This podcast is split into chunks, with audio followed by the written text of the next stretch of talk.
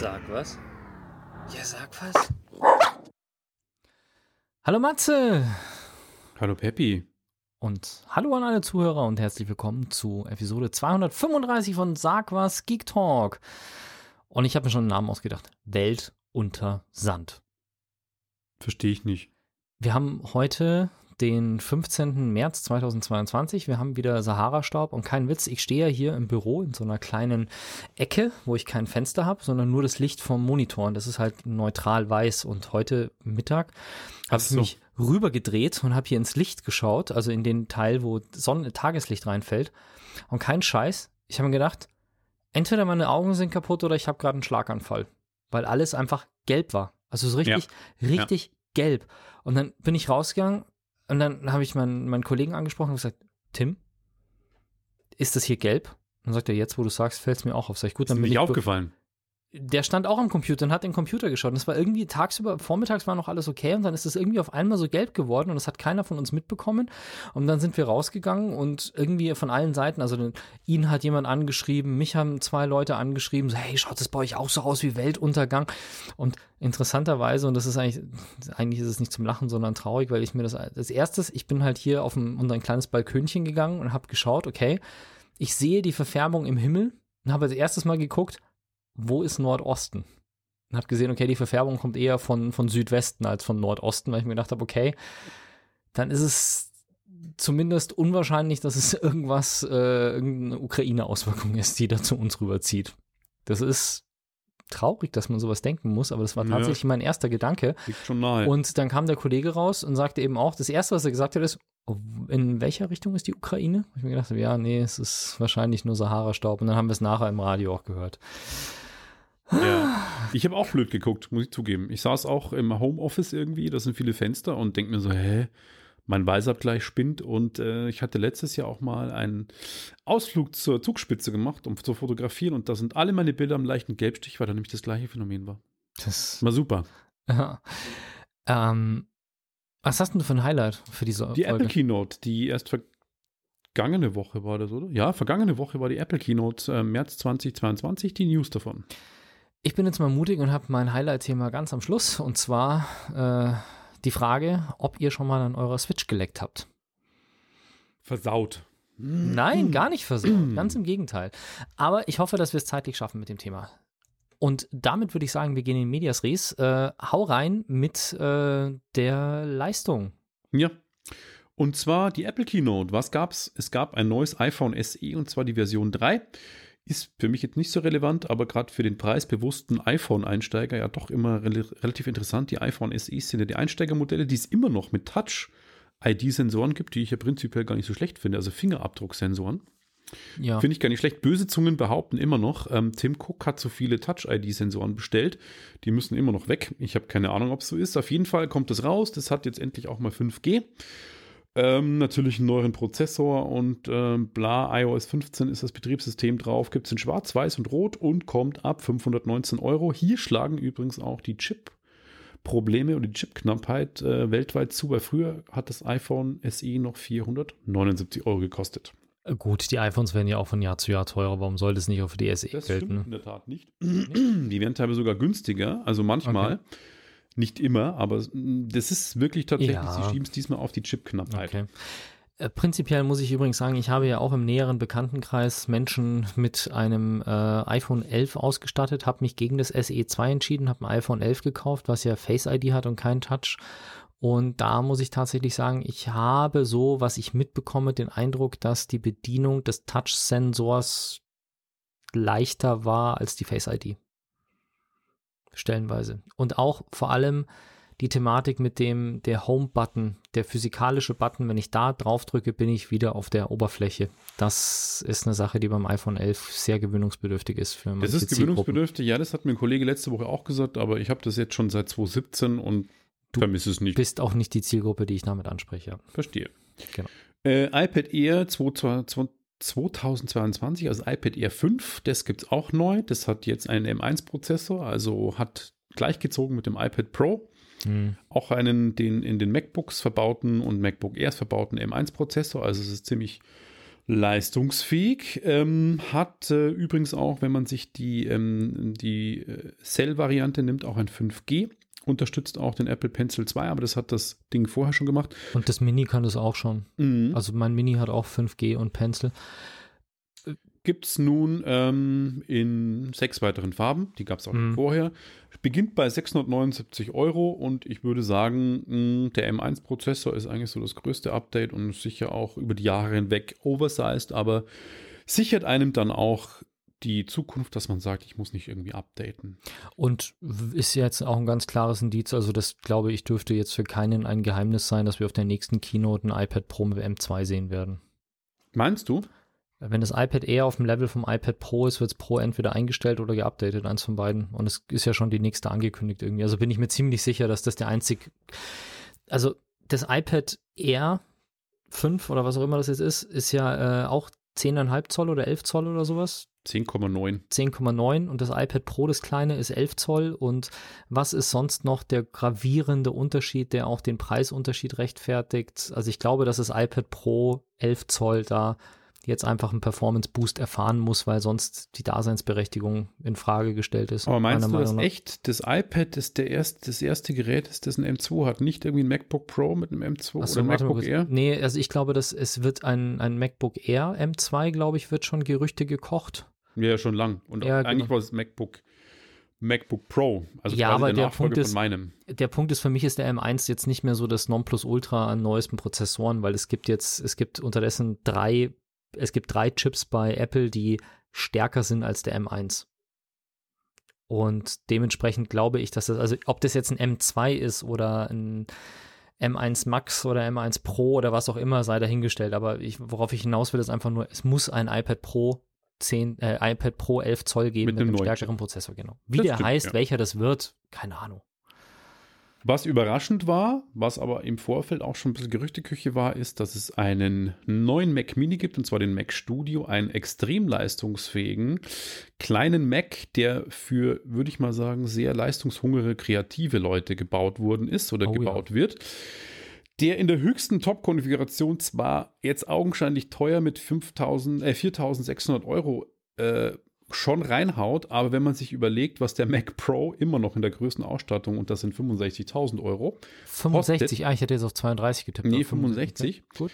ähm, ist tatsächlich der Mac Studio leistungsfähig. Er hat nämlich die neuen ähm, M1 Ultra. Das ist ein Dual-Verbund von zwei M1-Prozessoren, wo keiner weiß, wie geheim die beiden miteinander kommunizieren. Über welchen Bus, auf jeden Fall muss es wahnsinnig von der Performance sein. Und äh, ja, hat alles, was man so will. Vier Thunderbolt, vier Anschlüsse, zwei USB-Buchsen, zwei An ein, sowie Anschlüsse für HDMI, ein Speicherkartenslot, Kopfhörerbuchse, äh, zwei USB-C-Ports an der Front und es können gleich vier 4K-Monitore, wer es braucht, äh, angeschlossen werden und ähm, gibt es äh, schon zum Einstiegs Einstiegsschnäppchenpreis von 2309, äh, 2300 Euro. Ich Ich habe finde ihn cool. hab tatsächlich einen Mac Mini gekauft, Warum das denn jetzt? weil wir hier einen Mac Mini haben, der für uns, also beruflich, es gibt ja ähm, SEO-Software, also Suchmaschinenoptimierung machen wir ja und das gibt es entweder serverbasiert oder on-premise und wir haben eine on-premise-Lösung und die läuft halt regelmäßig und die läuft auf einem Mac Mini hier und der ist von 2012 und der macht halt einfach langsam nicht mehr die Performance. Deswegen habe ich jetzt gesagt, ja, ich äh, gönne mir mal einen neuen und ich habe tatsächlich bis letzten Dienstag gewartet, weil ich nicht gewusst habe, das ist jetzt auch der, ähm, der M1, Mhm. ich habe dummerweise nicht dran gedacht, dass ich die 16 GB RAM bestellen sollte und habe nur die 8 GB genommen. Ich hoffe, dass mich das nicht in den Hintern beißt. Aber ich habe die ganz normale Einstiegsversion genommen. Ich habe gewartet tatsächlich auf die Keynote, weil äh, Mac Mini angekündigt war in irgendeiner Form und habe dann den Ultra gesehen und habe mir gedacht, nope, brauche ich nicht. Ich habe den ganz normalen Mac Mini M1, das Einsteigermodell, das kleinste, reicht für uns und ähm, ja. Aber ich habe einen neuen. Ist ganz süß, der kleine. Ein neues Display gab es, und zwar ähm, das Apple Studio Display. Zu einem relativ anständigen Preis von 1749 Euro. Klingt viel, ist aber für die Apple Displays, die ja wirklich von der Farbtreue und von der Ausstattung und auch von der Langlebigkeit, finde ich, fast konkurrenzlos sind. Den 27 Zoll Monitor in dem Alu-Gehäuse fast randlos mit eingebauter HD-Webcam, äh, sechs Lautsprecher und Mikros. Äh, drei USB-C-Buchsen sowie eine Thunderbolt 4-Schnittstelle und äh, ich bin gespannt, wie er sich so schlägt ähm, vor der Profi-Bildbearbeitung. Ich finde es schon, mein, du kriegst 27 Zöller schon für 300, 200 Euro. Ähm, aber da ist halt natürlich dann die Farbtreue, naja, weiß man nicht wirklich. Und, Und, äh, 4K 27 Zöller für 400 Euro? na, das jetzt nicht. Also ich habe gestern einen gesehen, äh, einen 27 Zoll von Dell für 329, einen äh, 4K-Screen. Ja, Mai. Also, Kann auch HDR 400, aber ähm, der hat jetzt von der Leuchtkraft, glaube ich, sogar 1600 Nits. Also ist schon äh, sehr hell, äh, Spitzenhelligkeit ähm, beim HDR darstellen. Schon ganz cool, ja. Äh, wenn du von dir aus nach links schaust, siehst du ja auch ein Apple Thunderbolt Display, was schon ein paar Tage auf dem Buckel hat. Also ich habe, wir haben zwei von den Dingern, die sind über sechs Jahre alt, glaube ich. Ja. Äh, muss man tatsächlich sagen, also was diese beiden Displays mal hatten, ist, die haben hier vorne eine Glasscheibe drauf und irgendwann fängt es an, unter der Glasscheibe anzulaufen. Du meinst, dass sich ablöst so ein bisschen? Nein, nein, nein, nein, gar nichts. Das sammelt sich einfach an bestimmten Stellen von unten sammelt sich halt Dreck an. Das war bei beiden Bildschirmen so, haben Ah, wir in ja. die Werkstatt gebracht, hat, glaube ich, 60 Euro gekostet pro Display, reinigen die und alles ist gut. Das war das einzige Problem, was ich mit diesen Displays hatte. Die kosten pro Stück 800 Euro, haben sie damals gekostet. Ich habe sie nicht ganz gekauft, als sie neu waren, sondern waren die schon ein, paar, ein, zwei Jährchen auf dem Markt. Die Displays machen bis heute einen sehr guten Job, obwohl es eben auch fast 1000 Euro waren und sind auch zweieinhalb K Displays damals schon gewesen, als der Standard gerade so an Full HD rangekommen ist. Und ich habe hier vor mir diesen fetten Samsung Top-Modell damals Nonplus Ultra 1200 Euro 43 Zoll Bildschirm. Bei dem Ding habe ich schon zweimal das Mainboard tauschen lassen. Ähm, Samsung hat eine extrem kulante Garantieleistung für diese großen Displays, weil das die Flaggschiffe von Samsung sind und die sich nicht nachsagen lassen wollen, dass sie äh, bei den Dingern, dass die scheiße sind.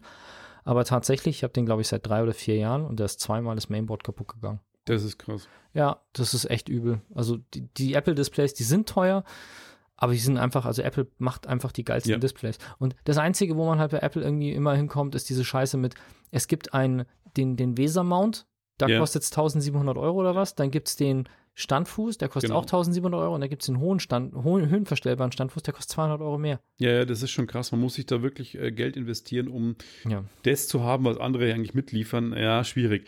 Ich muss aber recht geben, ich hatte auch in der Arbeit ein Cinema-Display, das hat echt, das war zehn Jahre alt und hat immer noch geile Farben gehabt und kaum Verfärbungen und so. Und auch die Farbtreue von den MacBook-Displays. Ähm, ich habe ein relativ gutes externes 4K ähm, HDR-fähiges LG-Display, wo ich Foto bearbeite drauf.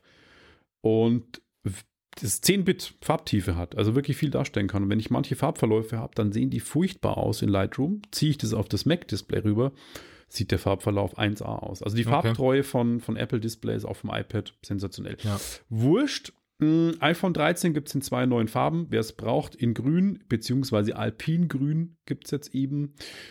Äh, ja, unbedingt. Apple TV steigt ins Sportgeschäft ein. Die übertragen nämlich jetzt ESPN, Sky und so. Äh, ähm, Entschuldigung, die übertragen jetzt, was rede ich denn? Das sind Konkurrenten von ESPN und Sky. Ähm, sie übertragen jetzt äh, Sport, unter anderem Baseball. Mai, ob Das das, in so eine- Deutschland jemals kommen Ich wird, wollte weiß sagen, ich so eine Nullmeldung für Ja. Deutschland, ne? aber trotzdem interessant, dass Apple da jetzt auch einsteigt. Amazon ist ja auch schon ins Fußballgeschäft eingestiegen. Ja. Naja, und das war so im Großen und Ganzen die Keynote. Äh, für mich ist jetzt nichts dabei, was ich kaufen muss, wo mir Apple das Geld aus der Tasche zieht. Ich hoffe Nee. auf ein neues iPad irgendwann und neue AirPods Pro, aber ich bin mit den alten noch zufrieden. Also warten wir der Dinge, was denn da kommt. Ja, momentan auch glücklich und zufrieden mit dem Zeug. Auch das neue Notebook, sehr happy. Neue Mac Mini, sehr happy. Also, also ja. Ich habe Tod durch Endgerät. Und zwar in ähm, zwei Punkten. Einfach mal, um zu zeigen, wie ganz negativ heute, wie fragil das alles ist. Wir haben uns letztes Mal ja schon drüber unterhalten, über diese ganze Satellitenkommunikationsgeschichte, dass das eigentlich eine Sache ist, die durchaus auch mal ausfallen kann und man darauf sicher, also dass das eine Sache ist, die einfach nicht garantiert ist, dass wir GPS haben und solche Sachen. Und ähm, wir hatten das ja bei diesem Kasat-Problem, dass mit dem Einmarsch der Russen in der Ukraine Kasat ausgefallen ist und infolge des Kasat-Ausfalls auch, ähm, ich glaube, 6000 deutsche Windräder irgendwie auf einmal offline waren. was nicht so geil ist, weil das tatsächlich zu großen Problemen im Stromnetz und bei den Windrädern führen kann. Du schaust gerade so, als hätte ich das noch nie erwähnt. Mm, also doch, doch, aber ich schaue einfach kritisch wegen der ganzen Geschichte okay. an sich. Also, und die Thematik ist, was man jetzt festgestellt hat, ich kann das jetzt nicht, nicht hundertprozentig sagen, wie diese Störung in der Bodenstation ausgeschaut hat, aber man geht jetzt davon aus, dass die Kasat-Störung, das wusste man am Anfang ja noch nicht, woher das kommt, scheint jetzt durch eine Bodenstation geschehen zu sein. Also, ob jetzt wirklich jemand physikalisch, also militärisch quasi eingedrungen ist in diese Bodenstation und die übernommen hat und da dann Mist gebaut hat oder ob das ein Internetzugriff war, der quasi im Rahmen eines Hackings diese Station ausgeschaltet hat, sei mal dahingestellt. Aber die Problematik ist, so ein Satellit hat oder diese Satelliten haben verschiedene Spots, das habe ich ja letztes Mal schon beschrieben. Die haben halt so, so ovale oder kreisrunde Flächen, die die ausleuchten quasi auf der Erdoberfläche, so mit 200 Kilometer Durchmesser. Und das CASAT-Netz ist wohl verteilt auf, ich glaube, acht Bodenstationen und jede Bodenstation ist halt bei diesen Satelliten für ein bestimmtes Cluster an diesen Spots zuständig.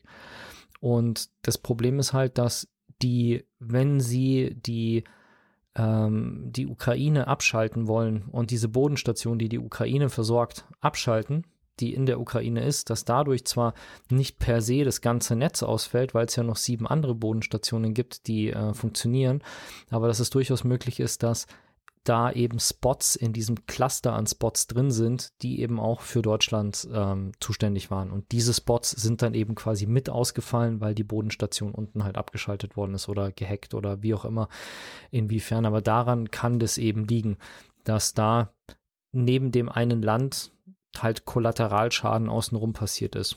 Und das, ich muss ganz ehrlich sagen, also ich meine, es ist ja so eine, so eine Situation, da wird ja immer so gewitzelt oder beziehungsweise ich, ich, ich warte immer drauf, dass wenn ich sowas sage, dass dann jemand äh, irgendwie das Lachen anfängt, aber ähm, ich verstehe nicht, warum genauso wie Landwirtschaft, warum Windräder halt nicht forciert mit 5G angebunden werden oder sowas. Also ich finde Satellitenkommunikation als einzige Kommunikationsmittel für eine Datenübertragung jetzt per se nicht so geil und habe keine Ahnung, wer das für eine gute Idee gehalten hat, dass man Satellit, dass man Windräder halt ausschließlich mit Satellit anbindet.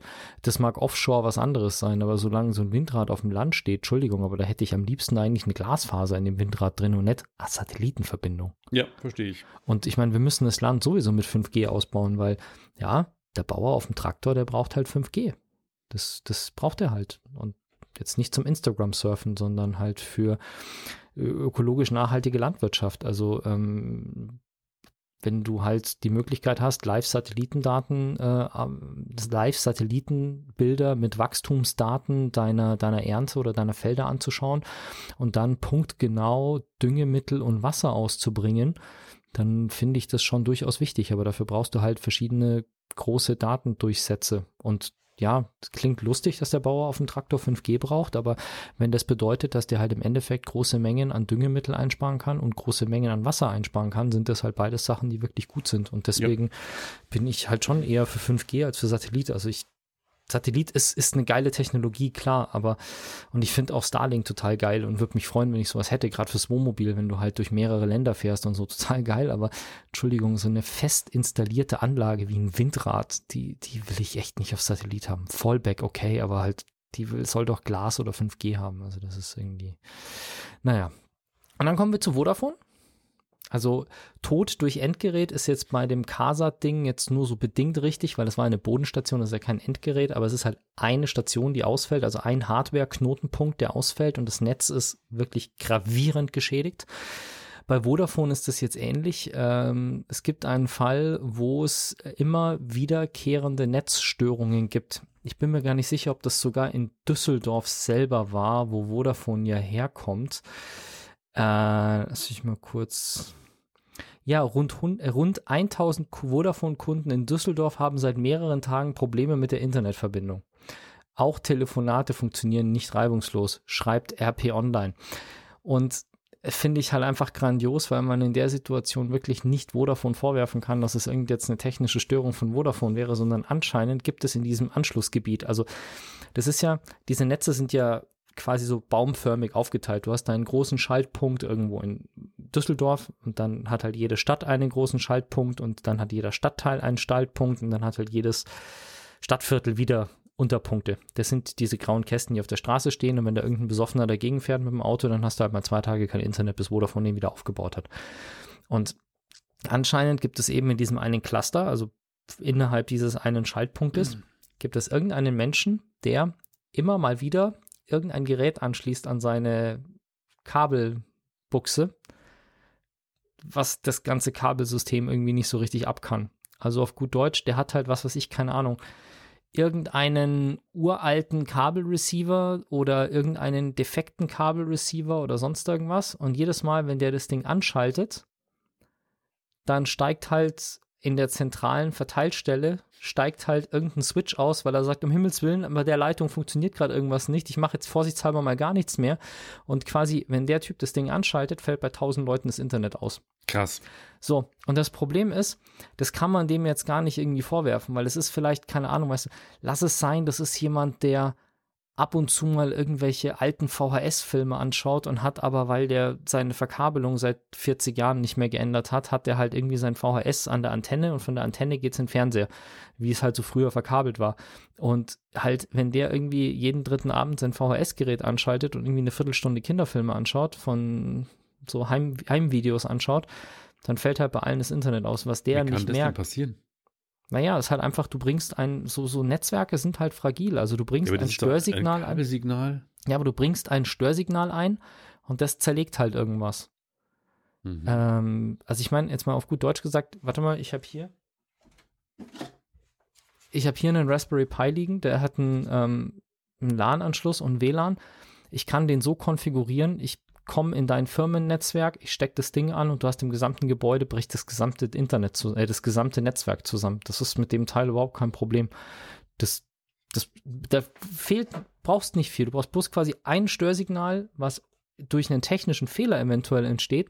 Und dann sitzt halt irgendjemand zu Hause, schaut 20 Minuten auf irgendeinem Gerät irgendwas an oder probiert irgendwas aus und überall fällt das Internet aus. Und das Problem ist, du kannst das, sobald dieses Störsignal weg ist, kannst du das auch nicht mehr orten. Das heißt, immer wenn die Störung auftritt, rennen halt irgendwelche Techniker zu ihren Messgeräten und versuchen das irgendwie zu orten und kommen dann halt näher und sagen dann, okay, wir wissen jetzt zumindest mal schon, in welcher Straße das ist. So in der Richtung. Also Mhm. du kannst quasi immer nur, wenn das Netz weg ist, suchen danach, wo es hin ist. Das ist halt echt, das ist halt übel. Also ich will da niemandem einen Vorwurf machen, weil es ist halt, wie gesagt, Netzwerk, das kann halt passieren, dass irgendwas gestört wird. Und ich glaube, jetzt erstmal will ich nicht unterstellen, dass das irgendwas Böswilliges ist, was da passiert, sondern halt einfach jemand steckt ein Gerät an, was das Netz nicht verträgt. Und das ist halt, pff, ja, blöd. Krasse, abgefahrene Geschichte, ey. Ja.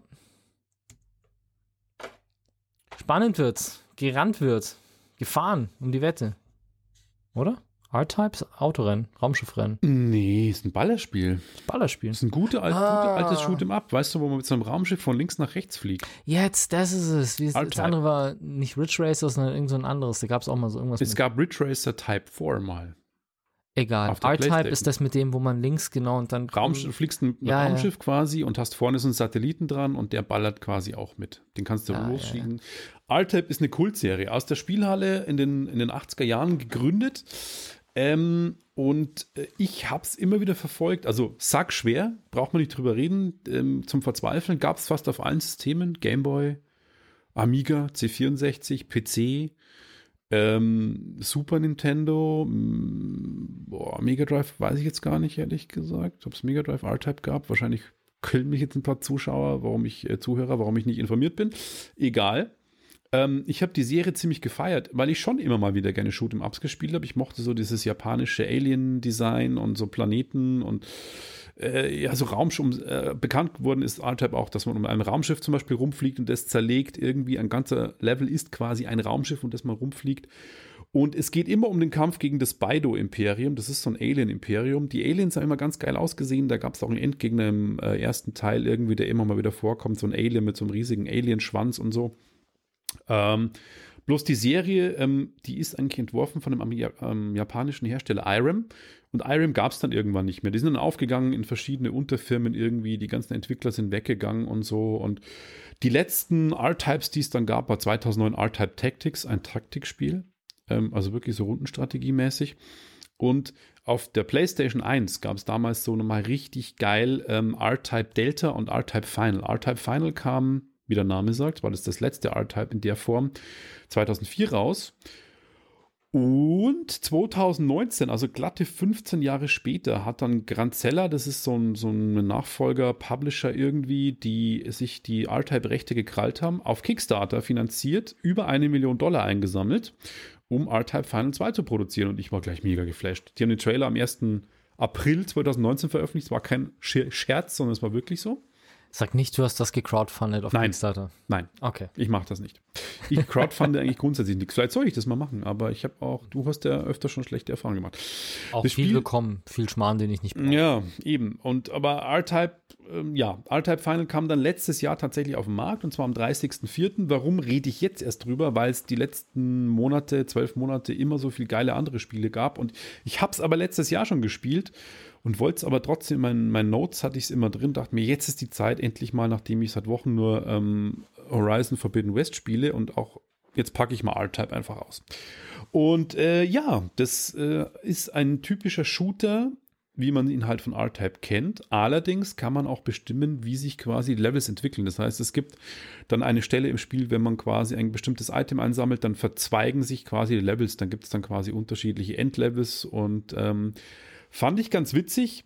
Es ist aber nicht mehr so geil wie die alten R-Types, die ich so krass gefeiert habe. Es ist ein guter Shooter, es ist aber nicht mehr der Oberhammer wie früher. Spielprinzip immer noch das gleiche. Man hat ein Raumschiff, es gibt verschiedene Typen. Ähm, man kann bis zu 99 Schiffe auswählen, wobei 99 jetzt so viel klingt, die unterscheiden sich dann teilweise in Farben und kleinen Details.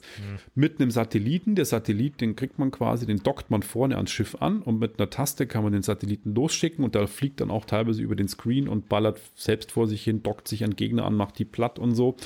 Und so kann man relativ taktisch sein Spielprinzip bestimmen und das macht eigentlich Spaß. Und ansonsten wird eigentlich das Übliche geboten von zerstörten Raumstationen bis Planeten im Hintergrund, äh, bis irgendwelche Höhlensysteme, Unterwasserwelten und sowas. Ganz nett vom Sound unterlegt. Und für Shoot'em Up-Fans würde ich sagen, ist R-Type Final 2 auf jeden Fall den Blick wert. Ähm, ja, ich bin Fan und angeblich gibt es auch R-Type Final 3 irgendwann. Ich bin mal gespannt, wann das auf den Markt kommt. Da gab es letztes Jahr eine Ankündigung. Irgendwie gibt es ein Upgrade. Das habe ich auch noch nicht ganz verstanden, wie ich an dieses Upgrade von R-Type Final 3 komme. Genau. Okay. Ja, ist jetzt nichts, was ich so großartig viel gespielt hätte tatsächlich. Ich kenne es, aber irgendwie, Magst du so glaube ich, immer, Ups? ich weiß es nicht, da hat mir, glaube ich, immer die Lust, die, äh, die Geduld dann gefehlt.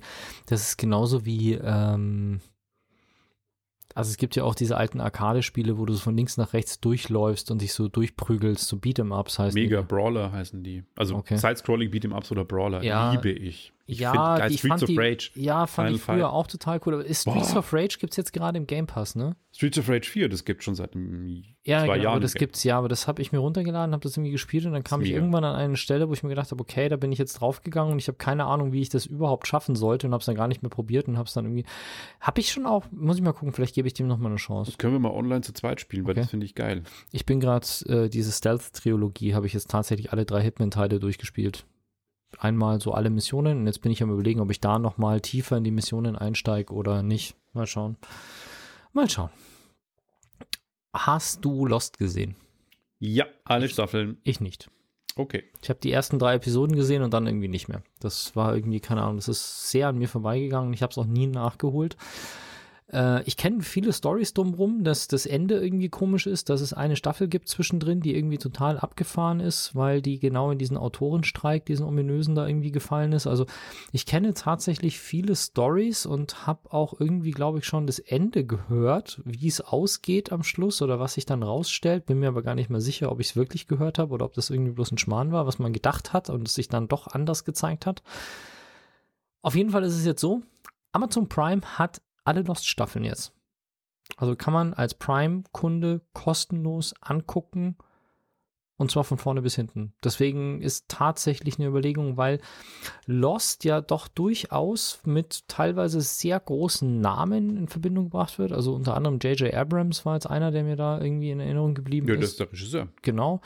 Was ja wirklich ein guter Regisseur ist, der wirklich große und grandiose Sachen gemacht hat. Definitiv. Ähm, ist schon jetzt auch mal eine Sache, wo man erstmal ein bisschen Vorschuss geben muss. Ansonsten ist mir ist natürlich bewusst, dass äh, Lost ein popkulturelles Phänomen im Endeffekt ist, was man doch durchaus gesehen haben sollte. Deswegen bin ich am Überlegen tatsächlich, ob ich mir das jetzt mal reinziehe. Schauen wir mal. Also ich kann es empfehlen. Ich weiß nicht, wie es gealtert ist, aber ich fand es damals, na gut, das ist aber jetzt auch echt 15 Jahre her. Ja, Mega krass. Gut, ich habe mir aber vor einem Jahr auch Chuck nochmal komplett angeschaut. Und Chuck, die ersten, Ja, Folgen, die ersten Folgen Chuck sind 4 zu 3 und Körnig. Ne, das hat jetzt, glaube ich, gar nichts mit der Technik zu tun, sondern manchmal ist einfach so, ja, Aber es ist nicht gut gealtert, wollte Ja. ich damit sagen. ja. naja, guck's dir an. Ja, ich denke, dass das irgendwann im nächsten halben Jahr mal passieren wird. Und damit leite ich eine musikalische Pause ein. Du hast äh, René mitgebracht. Ganz genau. MC René ist mal wieder ähm, mit einem Feature am Start. Der ist, ist kein Track von ihm jetzt selber, sondern er ist quasi ähm, Krepek, Crackpack, den kannte ich vorher nicht. Da ist er am Start auf dem neuen Track. Ähm, der heißt Dichter Nebel und aus rechtlichen Gründen gibt es den nur in der Live-Sendung. Ich habe den Shownote-Link aber trotzdem in den Shownotes beinhaltet und danach sehen wir wieder zurück für euch. Dickerchen, ba- ba- bald ist Promophase. Du hast viele Logos und die. Und da sind wir wieder für euch. MC René als Feature auf dem Crackpack-Track und zwar Dichter Nebel heißt der in den Shownotes verlinkt. Und von Deutschrap kommen wir zu Streaming. Ja, ihr kriegt Geld von Netflix zurück, aber nicht. Also ganz einfach. Hat was mit dem Rechtssystem natürlich zu tun. Also prinzipiell, theoretisch würdet ihr Geld von Netflix zurückbekommen. Dazu sind sie zumindest verurteilt worden. Aber nachdem das Ganze ja immer noch durch die Instanzen gehen kann, werden sie den Teufel tun und das jetzt ausbezahlen. Also das muss alles nochmal ähm, höher gehen. Was ist die, die Situation? Ähm, Netflix hat in Deutschland ja schon diverse Mal oder auch in den USA diverse Male die Preise erhöht. Und das ist jetzt nicht irgendwie eine Situation, wo sie sagen, okay, alle fünf Jahre erhöhen oder alle drei Jahre erhöhen wir die Preise pauschal. Also du kannst ja so Verträge machen, zum Beispiel, ich meine, das ist ja bei, bei Sky ist das ja so oder auch bei Telefonverträgen, dass du sagst, du hast jetzt zwölf Monate lang, 24 Monate lang den vergünstigten Preis und danach steigt der Preis oder sowas. Sowas kann man ja machen. Das ist auch überhaupt kein Problem. Das Problem ist anscheinend, dass Netflix eine Klausel im Vertrag drin hat, die sagt, dass sie die Preise anpassen dürfen an reale Kosten. Genau. Das heißt, die Preiserhöhungen von Netflix sind, so blöd es klingt, nicht Erhöhungen, weil sie sagen, wir würden gerne mehr Geld verdienen. Das wäre tatsächlich unproblematisch anscheinend. Wenn Netflix sagen würde, Leute, passt auf, wir wollen mehr Geld verdienen, deswegen brauchen wir jetzt mehr Geld, dann wäre das wohl okay. Durch die Formulierung, ähm, wir müssen die Endkundenpreise an die realen äh, Produktionskosten quasi anpassen, also Lizenzgebühren, Serverkosten und so weiter, kann man das rechtfertigen, aber, und jetzt kommt der, das, wo das Ganze zurückschlägt. Wenn die Kosten, jetzt angenommen, die Kosten für Server fallen dramatisch und die Kosten von Netflix sinken dadurch, müsste Netflix auch die Preise reduzieren. Das haben sie aber noch nie gemacht. Und das ist genau der Punkt, wo es jetzt ein Gerichtsurteil gegen Netflix gibt, die sagen, dass diese Klausel und damit, also dass die Klausel wohl Netflix übervorteilt aus irgendeinem Grund und äh, dementsprechend unwirksam ist und dementsprechend auch die Preiserhöhungen unwirksam sind und dementsprechend die erhöhten Preise zurückgezahlt werden müssen. Ich bin gespannt, Ich was auch. passiert. Wobei aber die Preise für Server ja gerade alles andere als fallen, muss man sagen. Ja, die Preise für, naja, für Server, aber die Frage ist für Serverlaufzeit. Amazon und betreibt ja keine Server. Also Amazon hat ja keine Server, auf denen sie ihre Inhalte hosten. Die kaufen es ja ein bei Amazon. Das heißt, du musst wenn schon schauen, wie die Preise von AWS. Netflix kauft es bei Amazon ein. Was habe ich gesagt? Amazon. Amazon, ja. Ja, Netflix, Netflix hat keine eigenen Serverfarmen, sondern kauft es bei Amazon ein. Was lustig ist, dass der eine Streamingdienst beim größten Konkurrenten quasi äh, die Server einkauft. Aber letzten Endes, wenn die Amazon-Preise für die Server für Netflix gefallen sind, dann müssten sie das weitergeben, theoretisch. Ich frage mich in dem Zusammenhang, ob jetzt nicht langsam mal die Serverpreise bei A- äh, AWS steigen, weil die müssen ja ihre Hardware auch mal wieder austauschen. Und ich meine, seit zwei Jahren haben wir ja Chippreise, die ja Hardware-Komponenten, die nach oben gehen, wie blöd. Naja, wir werden Ich sehen. weiß es tatsächlich nicht. Ähm, also ich habe ein, ich habe eine AWS-Instanz laufen, die kostet mich jeden Monat zwischen 21 und 23 US-Dollar Cent. Insofern, das, äh, da habe ich noch keine Auswirkungen gespürt. Okay. Aber ich glaube, bei Amazon bzw. bei Netflix liegen die Preise etwas höher, denke ich mal. Aber ja, wie gesagt, in, inwieweit, es ist bloß jetzt einfach mal ein Urteil, also wundert euch nicht, wenn ihr hört, dass Netflix irgendwas zurückzahlen muss. Das ist der Grund dafür, weil es irgendwie eine Übervorteilung ist des Anbieters. Auf der anderen Seite gibt es aber noch weitere Instanzen, wo das durchgefochten werden wird und dementsprechend erfolgt jetzt auch erstmal keine Auszahlung. Mehr gibt es dazu gar nicht zu sagen. Du hast eine bedrückende Dokumentation angeguckt. Genau, und zwar die vierteilige Dokumentation auf Apple TV Plus The Line. Äh, The Line erzählt die Geschichte ähm, des US Navy SEAL Platoon Leaders ähm, Eddie Gallagher, der äh, Oh. angeklagt wurde 2017, Kriegsverbrechen im Irak begonnen zu haben. Und zwar ist er von SEAL Team 7 der Leiter gewesen und äh, war im Einsatz in Mosul im Irak und soll angeblich auf eigene Faust erstens mal sein Team unglaublich gedrillt haben, zweitens sein Team beklaut haben. Also das ist ein Kriegs-, kein Kriegsverbrechen, aber er hat ihnen angeblich nach Aussage seiner Platoonmitglieder ähm, teilweise die Essenspakete, die sie von zu Hause bekommen haben, geklaut und so und gegessen von denen. Aber viel schlimmer Okay. ist, er wurde angeklagt, eben äh, zwei Zivilisten erschossen zu haben mit seinem Scharfschützengewehr, dass es sich während dem Einsatz ziemlich verändert hat und irgendwie ein bisschen blutdurstig wurde und am Ende des Tages einen gefangenen IS-Kämpfer, der von den Irakern gefangen wurde, dann äh, schon verletzt war. Er hat gesagt, er versorgt ihn und dann umbringt.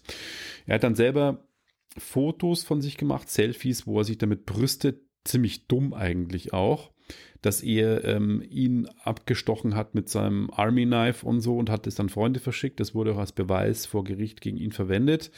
Ähm, ein, nach dem Einsatz hat ein Teil von seinem Platoon sich quasi zusammengetan und gesagt, das können wir nicht auf uns sitzen lassen. Und was, was auch relativ gut in der Doku rauskommt, weil ähm, wenn man ein Ziel ist, ist es, glaube ich, also braucht nicht drüber nachdenken, das ist die Ausbildung ist krank, das hatten wir auch öfter schon hier in der Sendung, weil wir auch Bücher drüber gesehen haben und Filme. Ähm, das schweißt schon extrem zusammen und ich glaube, die Überwindung, das beschreiben die auch so, seinen eigenen Platoon-Leader, mit dem man so viel durchlebt hat, hinzuhängen, zu sagen, hey, das ist nicht okay, was der gemacht hat. Teilweise Einsatzmitglieder auch ähm, nicht bei den Auszusagenden dabei waren. Und die Doku über vier ähm, Episoden erzählt ihm quasi erstens mal, wie der Einsatz war, aus verschiedenen Sicht. Auch der Platoon-Leader, der Eddie Gallagher, kommt zu Wort mit dem seiner Frau, wie die quasi erzählt, wie sie versucht hat, über ähm, damals in der Fox-Morgensendung, die heißt ja Fox and Friends, also Fox in den USA, Mhm. ähm, versucht hat eben äh, ihren, ihren Mann, der damals schon in Untersuchungshaft gesessen ist, äh, an den Präsidenten zu appellieren. Donald Trump hat sich eingeschaltet. Ich habe das alles gar nicht mitbekommen hier. Nee, nicht wirklich. Also, dass Donald Trump auch wirklich aktiv gesagt hat dann, weil er eben Fox and Friends guckt und mitbekommen ich, hat, ja. wie ist es, ähm, holt den raus. Also aufgrund dessen wurde der dann quasi auch aus dem normalen Gefängnis entlassen und in eine Navy-Einheit, äh, Einrichtung über, übersetzt. Ähm, und auch am Ende schaltet sich Trump nochmal ein, pff, äh, schwierig alles. Er hat auch dann aufgrund dessen den Oberbefehlshaber der Navy abgesetzt. Ja. Und ähm, naja, auf jeden Fall erzählt die ganze Geschichte dann auch die Gerichtsverhandlung vor Ort, was dann passiert. Überraschend, ich kann jetzt nicht sagen, wie es ausgeht, aber überraschend auch, ähm, was dann vor Gericht passiert. Und ja, keine leichte Kost äh, aufgrund der Bilder. Sie haben ganz viel auch von Helmkameras, die vor Ort eben waren, ähm, Aufnahmen, Videoaufnahmen, ganz viel O-Töne von den Leuten natürlich, die beteiligt waren. Schwierige Doku, gut bewertet auch auf IMDb. Okay. Wenn man die Gelegenheit hat, reinziehen, aber seid gewarnt, nicht leichte Kost. Die Bilder sind jetzt nicht so, dass man sagt, es ist total blutig, aber es ist trotzdem ein hartes Thema und man sieht halt, man sieht auch nicht, wie der Junge umgebracht wird, da wurde die Helmkamera auch ausgemacht. Aber trotzdem sind harte Bilder dabei, man sieht die Leiche auch und naja, äh, schlimm, schlimm und auch in diesen Tagen, wo sowieso der Ukraine-Konflikt, da kommt das Ganze nochmal, ja, kriegt es nochmal wenn nicht eine andere Dimension, was Kriegsverbrechen so und so betrifft und aber für die Amerikaner war es ein harter Schlag, weil die Eliteeinheit auf einmal in äh, bösen, äh, schlicht oder schlechten Licht dastand und Das glaube ich, ja. ja, Die sind ja ein- wirklich Nationalhelden. Also ich meine, ganz genau und äh, auf jeden Fall sehenswert das Ganze. das ist ja auch, wenn du dir, ich habe mir jetzt gerade tatsächlich American Sniper vor kurzem nochmal angeschaut. Und Ah ja. der Mhm. Film endet ja auch mit Realaufnahmen. Ja. Genau. Und das ist einfach, diese Realaufnahmen, die da am Schluss kommen, die sind einfach so krass und so Ja. unvermittelt vor allem, dass das halt echt Gänsehaut macht. Und ich muss ganz ehrlich sagen, das ist, egal wie krass Filme gemacht sind, so Realaufnahmen und so Helmkameras sind halt nochmal echt ein anderes Level. Also das, es gibt ja auch diese Doku, die Weißhelme, die Mhm. da in Zusammenarbeit mit Samsung gemacht ist, wenn mich nicht alles täuscht, die da ihre 360-Grad-Kameras irgendwie im Einblick hatten. Und da geht es ja jetzt ähm, um den Bürgerkrieg in Syrien und da auch, die begleiten da keine Soldaten, sondern die begleiten Helfer, die nach einem Bombenangriff zum Helfen kommen. Kein Scheiß, ich, also das sind Bilder, bei denen könnte ich heulen einfach nur. Oder beziehungsweise da habe ich Tränen in den Augen, wenn ich das ansehe, wie die da halt uns, da ist nichts mehr mit Explosion oder sonst irgendwas, aber das ist einfach so krass, wenn du dir das anschaust und du weißt, das sind halt jetzt reale Aufnahmen und die sind nicht gestellt und nicht nachgespielt, sondern das merke ich immer, dass das mit mir wirklich nochmal was macht, dass das nochmal einen ganzen Ticken härter ist. Ja. Das ist irgendwie so eine deprimierende Sendung heute, kann das sein? Entschuldigung. Hm, Ja. Zocken für den guten Zweck. Haha. Ähm, ja, machen wir es kurz. Es gibt ein Spielepaket mit 572 Indie-Titeln. Das Ganze wurde wohl von Necrosoft Games. Ich weiß nicht, ob du die kennst. Ich kenne die nicht. Okay, also Necrosoft Games hat wohl gesagt, hey, wir machen jetzt mal Folgendes und zwar, wir schmeißen alle unsere Indie-Titel zusammen in ein Spielepaket und die Gewinne aus diesem Paket spenden wir in die Ukraine. Und andere Publisher sind herzlich dazu eingeladen, das ähm, auch zu machen. Und so sind eben von verschiedensten Publishern 572 Spiele zusammengekommen, die man auf itch.io äh, eben kaufen kann für 10 US-Dollar. Fairer Krass. Preis. Sie haben- 572 Spiele. Angeblich, ja. Also so zumindest in dem, was ich. Das scrollt sich hier jetzt auch relativ lang durch. Also ich, das ist so ein Endlos-Scroll und der, der Scrollbalken an der Seite wird einfach immer kleiner, wenn du da nach unten kommst. Ähm, die, es läuft noch zwei Tage, elf Stunden. Das ist jetzt eine blöde Kombination, weil das wahrscheinlich, wenn das am Freitag auf Lora München läuft, schon vorbei ist. Aber die Podcast-Hörer zumindest bei iTunes können Genau, Noch mitnehmen. 6 Millionen ist das Ziel und bei 5,4 oder knapp 5,5 Millionen sind sie jetzt aktuell. Ja, also muss man tatsächlich sagen, ist ein cooles Paket. Vielleicht wird das Ganze auch nochmal verlängert, weiß man ja nicht. Ich habe euch auf jeden Fall einen Link in die Shownotes gepackt, könnt ihr mal draufklicken. Da ist unter anderem Superhot dabei für Windows. Ach was. Ja, Ja, Superhot ist ist dabei. schon mal ein Zehner. Ja, ähm, Lucifer Within Us schaut irgendwie bekannt aus. Skatebird, Evergate. Naja, du hast ja einen Link, kannst ja mal reinschauen. Aber es sind, glaube ich, ich bin mir nicht sicher. Also manche Spiele sind für, für Mac und Windows, aber es sind auch einige Spiele dabei, die nur für Windows sind. Ja, aber für 10 Euro macht man jetzt nicht so, oder 10 Dollar macht man jetzt, glaube ich, nicht so viel falsch. Ja, ist auf jeden Fall eine coole Aktion und ähm, wer mal noch irgendwie sein Spielportfolio erweitern will, der kann da zuschlagen auf itch.io. Link ist in den Show Notes. Und du hast Nobody. Genau, ein Film, der derzeit im VOD immer verfügbar ist, ist ein Actionfilm, wo es um, ich mag solche Geschichten, wo so ein Underdog eigentlich ein totaler Checker ist. Und zwar ist der Hauptcharakter Hutch Menzel, der ist ein scheinbar gewöhnlicher Familienvater. Zwei Kinder, eine Frau, die von Connie Nielsen gespielt wird. Connie Nielsen kennt man aus Gladiator, da hat sie nämlich die, äh, die weibliche Hauptrolle gespielt.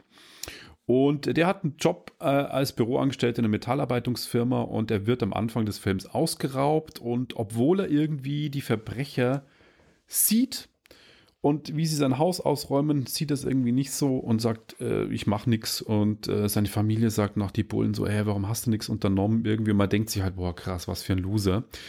Und als am nächsten Tag seine kleine Tochter, die ihn nicht für den Loser hält, feststellt, sie hat ihr Armband, das wurde geklaut, dann tickt er aus und geht quasi los und Okay. versucht eben dieses Armband wiederzubringen.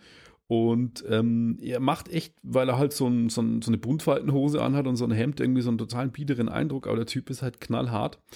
Und beim Zurückholen eben äh, geht es eben los, dass er krass irgendwie aufräumt. Er wird dann nämlich, im, er fährt mit dem Bus zu den Leuten hin, wo er vermeintlich quasi vermutet, das Armband zu finden und findet dann vor, dass dort ein kleines Kind wohnt mit dem Verbrecher und dem seiner Frau und er sagt, das kann ich jetzt nicht bringen, dass ich hier so aufräume wegen dem Armband und dann fährt er nach Hause und im Bus wird er angepöbelt und zerlegt den kompletten Bus mit den Leuten darin, aber auf dermaßen brutale Art und Weise, wo du denkst, so, was ist denn jetzt hier auf einmal los? Okay. Super geil geschnitten, super geil gedreht, Kampfszenen genial choreografiert. Und dann gibt das Ganze eben, dann erfährt er durch einen Tipp irgendwie, dass ein russischer Gangster irgendwie beteiligt ist, den will er irgendwie holen und dessen Bruder ähm, setzt dann irgendwie Killer auf ihn an, die nochmal zu ihm ins Haus kommen und dann stellt sich natürlich raus, dass er eigentlich ein angeheuerter US-Regierungskiller ist, der auch in Ungnade gefallen ist, weil er irgendwie auch einen Auftrag nicht zu Ende führen wollte und den, die Tötung verweigert hat von jemandem. Trotzdem kann er immer noch töten. So Mhm. zieht sich dann der ganze Film. Äh, ich fand ihn ziemlich cool. Also der ist super erzählt. Der Hauptcharakter ist so sympathisch, weil er eben so ein Underdog ist. Es, ist, es beginnt auch mit einem Interview, wo, wo er gefragt wird, wer sind Sie denn? Und er sagt, ich bin niemand. Deswegen Nobody. Und Okay. es ist halt so geil, weil er so ein, so ein Un- Underdog ist. Und äh, eben im Film aber trotzdem der Checker und der gute Checker ist, der was drauf hat und es aber auch nicht irgendwie so nach außen kehren muss. Understatement. Ich fand das ziemlich äh, sehr sehenswert, äh, kann den Film nur empfehlen, hat auch gute Ratings bekommen, ist gerade auf diversen Streamingdiensten verfügbar und wenn er euch mal über den Weg läuft, zieht ihn euch rein. Ich glaube, ihr werdet es nicht bereuen, ihr werdet gut unterhalten. Lustig finde ich jetzt, dass du als Cast Conny Nielsen genannt hast. Weil das, glaube ich, die uninteressanteste und unbekannteste Person in diesem Cast, in dem Hauptcast. Du meinst den Hauptcharakter, weil der der, Hauptcharakter Bob Odenkirk Ja. ist Saul Goodman aus Better Call Saul und natürlich Breaking Bad. Ja. Dann Christopher Lloyd aus Zurück in die sein Zukunft. Vater ist genau Christopher Lloyd, das ist Doc Brown aus Zurück in die Zukunft. Okay. Und sogar das Gesicht kam mir bekannt vor, der Name nicht. Michael Ironside. Ja, kennt man aus, aus Top Aus- Gun, Äh, okay, Top Gun und Starship Troopers. Das ist der Typ mit der, ähm, der ohne Hand. der ohne Hand, genau. Ja, und Starship er ist außerdem die Stimme von Sam Fisher in den Splinter Cell Spielen. Okay, und ähm, dann haben wir noch, äh, glaube ich, komplett uninteressant Daniel Bernhardt, der gefühlt den anderen Agenten nicht Smith gespielt hat in Matrix. Ja, Gut, RZA, aber der Rapper, spielt noch mit, vom Wu-Tang Clan, der spielt auch noch mit. Also es Ah. sind schon viele ah ja, okay. Ja, also es ist schon Okay, ich habe sie unterschlagen, ich gebe es zu. okay. Ich habe mich gerade echt gewundert, weil das Bob Odenkirk, das wusste ich, aber die anderen hat mich jetzt irgendwie so doch für bekannte Gesichter tatsächlich gesehen und ich stehe auf sowas.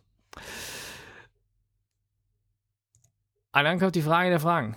Hast du schon mal an deiner Switch geleckt? Ganz sicher nicht. Okay, würdest du auch nichts Besonderes feststellen. Interessant wird's dann, wenn du an deinen Switch Cartridges leckst. Warum sollte ich das tun? Das sollst du eben nicht tun. Und die geben sich auch allergrößte Mühe, dass du das nicht tust, tatsächlich. Ich werde es jetzt wahrscheinlich heute Abend noch tun. Mach mal. Ähm, ich kann dir sagen, was passiert. Das ist echt ekelhaft. So Switch-Cartridges schmecken echt übel. Hast du es ausprobiert? Tatsächlich. kranker Typ. Ich habe gestern tatsächlich, ich habe es gelesen und dachte mir so, hm, ist das ein, so ein Urban, Urban Legend oder nicht? Und habe dann tatsächlich meine Switch rausgeholt, habe mein, ähm, was ist da momentan drin? Ring Fit ist da drin, habe Ring Fit ausgepackt und äh, aus, dem, aus dem Slot gezogen und habe einmal dran geleckt und habe dann festgestellt, dass ich das nicht mehr wieder tun werde. Verstehe. Aus einem ganz einfachen Grund.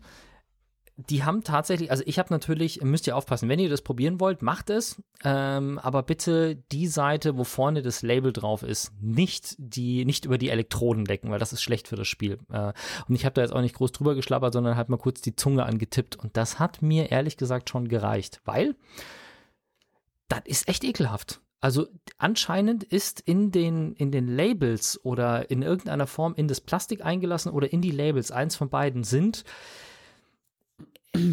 es sind wohl Bitterstoffe, wobei das eher so ein kratziges Gefühl auf der Zunge war. Aber da sind wohl tatsächlich Stoffe eingelassen, die dich quasi dazu bringen, die, also die sind nicht gezuckert, sodass sie gut schmecken, sondern die sind, wenn du sie in den Mund nimmst, Module. ja, wenn du sie in den Mund nimmst, sind die wohl, also die schmecken ekelhaft, schlicht und ergreifend. Also du willst das nicht zerkauen und du willst das nicht runterschlucken, sondern du hast tendenziell eher den Drang, das wieder auszuspucken. Und das ist wohl, ich weiß nicht, ob es daran liegt, dass die einen Klebstoff für diese Labels benutzen oder eine Druckerfarbe, die per se einfach ätzend und tödlich ist und ich sterbe jetzt übermorgen. Äh, oder ob das wirklich bewusst Bitterstoffe sind, die dort eingearbeitet sind. Aber so habe ich es gelesen, dass das bewusst so gemacht ist, einfach aus dem Grund, dass, weil die Module ja so klein sind, wenn Ja. du die rumliegen lässt und, und Kleinkinder die halt in den, in den Mund nehmen, dass sie die dann sofort wieder ausspucken und nicht runterschlucken. Das ist ziemlich clever, muss man sagen. Fand ich auch. Also ich deswegen äh, hier für die Wissenschaft oder für euch, ich habe es ausprobiert. Ja, wie soll ich sagen? Das ist tatsächlich eine, Erfahrung. ja, ist eine Erfahrung und tatsächlich eine Sache, wo man immer denkt, so ja, okay, wie weit die Leute eigentlich denken bei sowas, weil ich wäre da ehrlich gesagt, ich meine, gut, ich beschäftige mich nicht mit Produkte auf den Markt bringen und sowas und irgendwie, wie schütze ich irgendwas vor Kindern? Das ist jetzt nicht unbedingt so mein, meine Hauptbeschäftigung, aber es, es klingt ja auch super logisch. Aber ich hätte jetzt, ich weiß nicht, ob ich von alleine drauf gekommen wäre, wenn du jetzt gesagt hättest, lass uns doch mal eine Cartridge entwickeln, ein Cartridge-System, was es richtig geil, mit dem man richtig geil Spiele vermarkten kann, ob ich dann von mir aus drauf gekommen wäre, das so zu bauen, dass das bitter Ja, gut, du schmeckt. bist halt auch nicht Nintendo. Nintendo ist halt ein Konzern, der halt Kinder Software viel entwickelt oder auch eine breite Masse und sie wissen halt, wer ihre Zielgruppe ist. Und das sind halt einfach viele Kids oder Familienhaushalte. ja, ja, eben. Und da ist das halt einfach ein Thema. Deswegen ist die Switch ja auch relativ robust. Ist jetzt nicht so ein Mhm. filigranes Gerät wie ein Apple iPad. Wenn ein Apple iPad runterfällt, zerspringt es, glaube ich, eher als eine Switch. Das ist gut möglich, tatsächlich, ja. Habe ich mir jetzt so noch keine Gedanken drüber gemacht. Ja.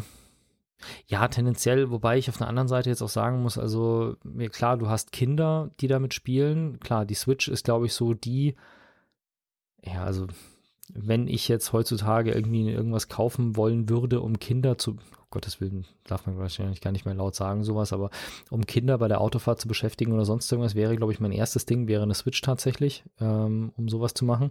Das heißt, auf der einen Seite hast du Kinder, die spielen, auf der anderen Seite ist die Switch aber durchaus, ich meine, wie viele Leute in unserem Alter spielen regelmäßig Spiele und sind unterdessen auch in dem Alter, wo sie Kinder haben, die im Haushalt eben auch mit dabei sind, wo die Eltern halt zocken und noch kleine Kinder rumlaufen, die sowas im Zweifelsfall essen würden, ja. Ja, also ich kenne viele Familien, wo eine Switch zu Hause steht, wegen Mario Kart und wegen Super Mario Bros. und Super Mario Odyssey und Zelda. Ja. Ja, das, weil es vor allem halt auch viele Spiele gibt, die du als Erwachsener spielen kannst, selbst wenn Kinder im Raum sind, während du jetzt irgendwie, wenn du fünf, sechsjährige Kinder zu Hause rumlaufen hast, willst du jetzt nicht unbedingt auf der Xbox Call of Duty zocken. Nee, die vor allem, du kannst zusammenspielen. Es gibt halt viele Multiplayer-Games auf einem System und du kannst das Ding mit ins Bett nehmen und auf Reisen und überhaupt. Ja, bloß die Module schmecken nicht. Das haben wir für euch getestet. Schade. Ja. Voller Einsatz. Wobei man sagen muss, ganz ehrlich, also gute Packung Popcorn oder so, hast du mehr von, ist auch billiger. Also stell dir vor, Switch-Spiele würden total geil schmecken, du musst jedes Mal 30, 40, 50 Euro ausgeben pro Happen. Da ist Ja. Popcorn, Popcorn Da ist so billiger. eine Tüte Switch Games, das wird teuer. Genau. Ja. Schokolade, Popcorn, alles billiger als Switch Games.